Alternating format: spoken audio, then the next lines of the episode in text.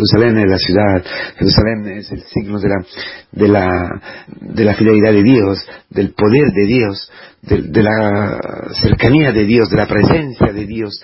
Es, es, es el lugar de, la nostalgia, es el lugar de la...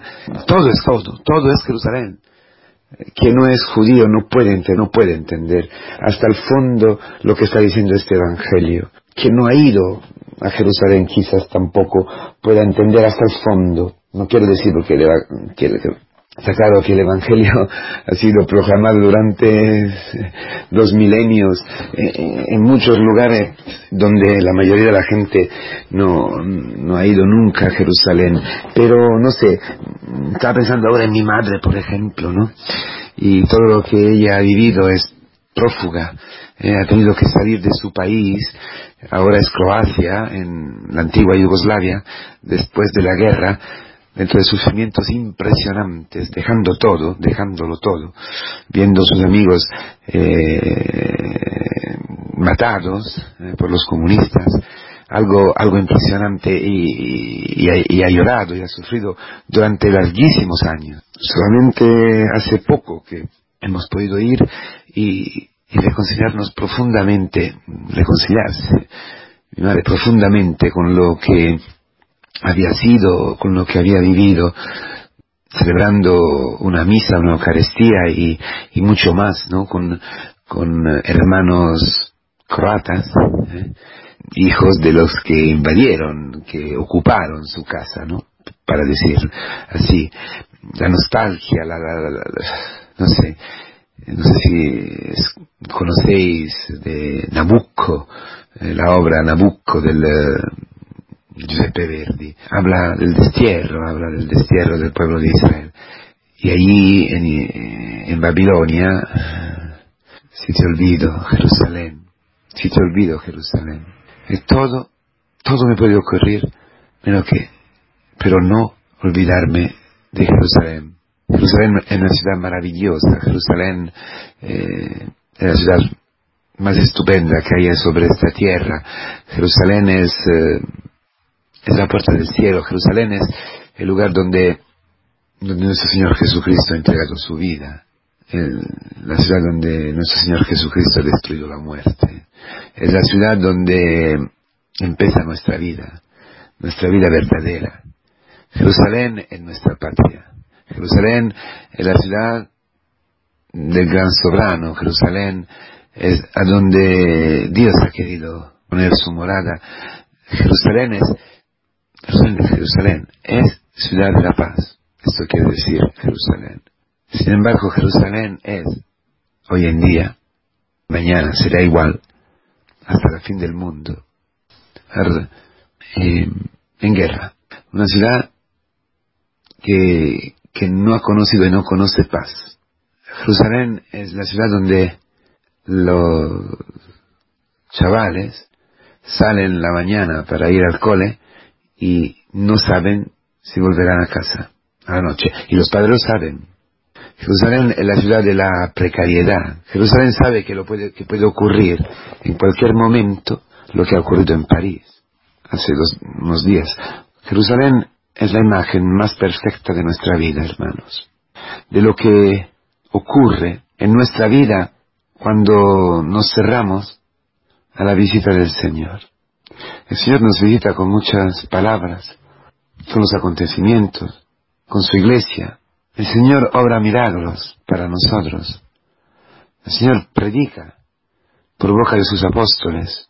El Señor ha hecho, hace, y hará de todo para Jerusalén, para que Jerusalén pueda abrirse a su amor, a su misericordia, a la vida del Mesías, a la vida de aquel que es de verdad, el único que tiene derecho para vivir, poner su morada, gobernar y reinar en Jerusalén, el príncipe de la paz.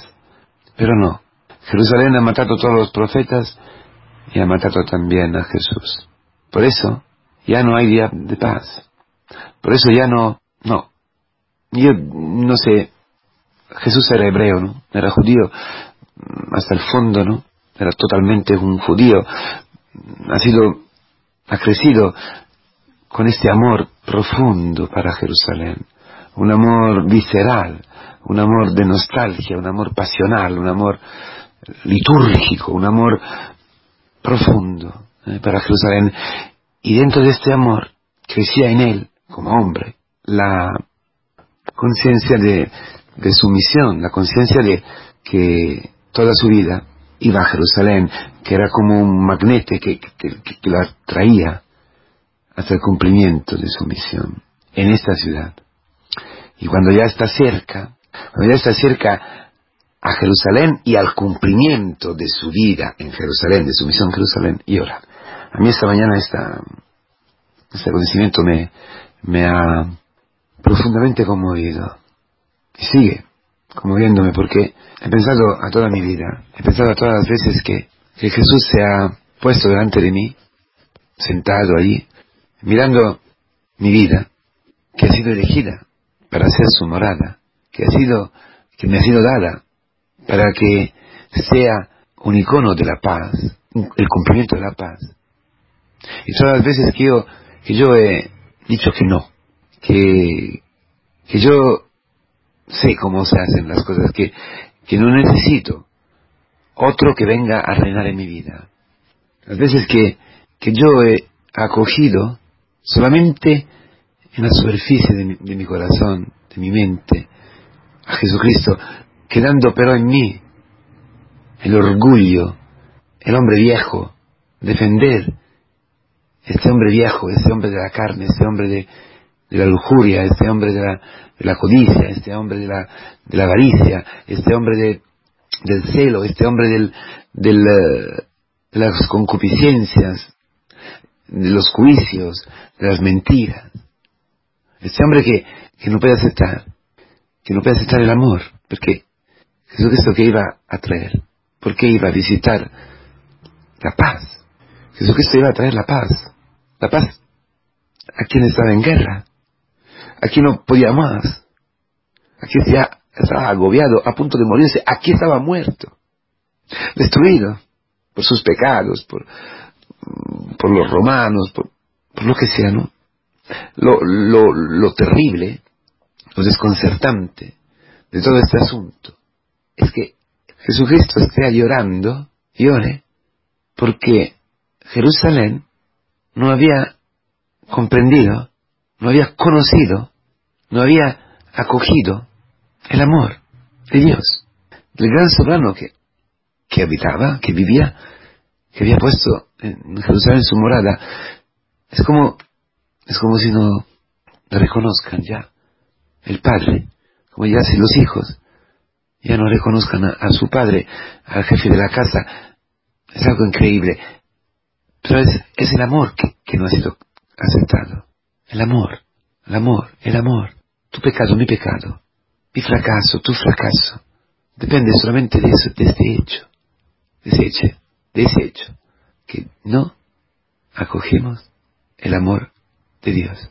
Porque somos tan orgullosos, tan orgullosos de pensar, de creer que no necesitamos el amor de Dios.